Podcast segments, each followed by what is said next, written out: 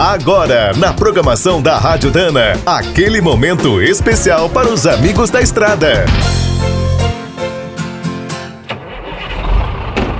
Está começando mais um minuto do caminhão.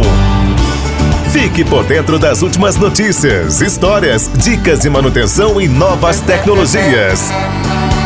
Quando o primeiro caminhão foi inventado em 1896, o importante era a carga. O motorista tomava sol e chuva, não tinha nem cabine.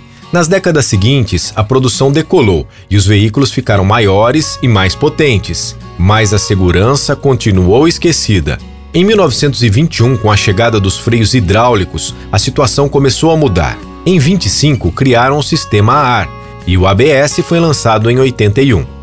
Os faróis foram padronizados em 1922. Antes eram quase enfeites.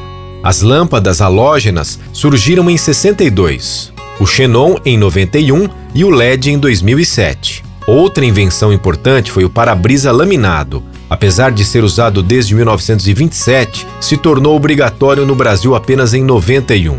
A partir de 1934, passaram a fazer testes de impacto, no início, usaram bonecos, cadáveres, animais e até os cientistas como cobaias.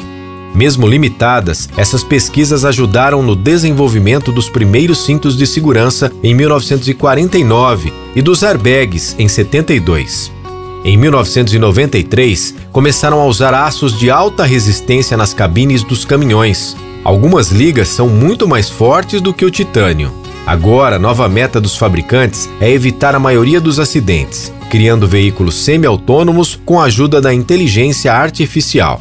Quer saber mais sobre o mundo dos pesados? Visite minutodocaminhão.com.br. Aqui todo dia tem novidade para você.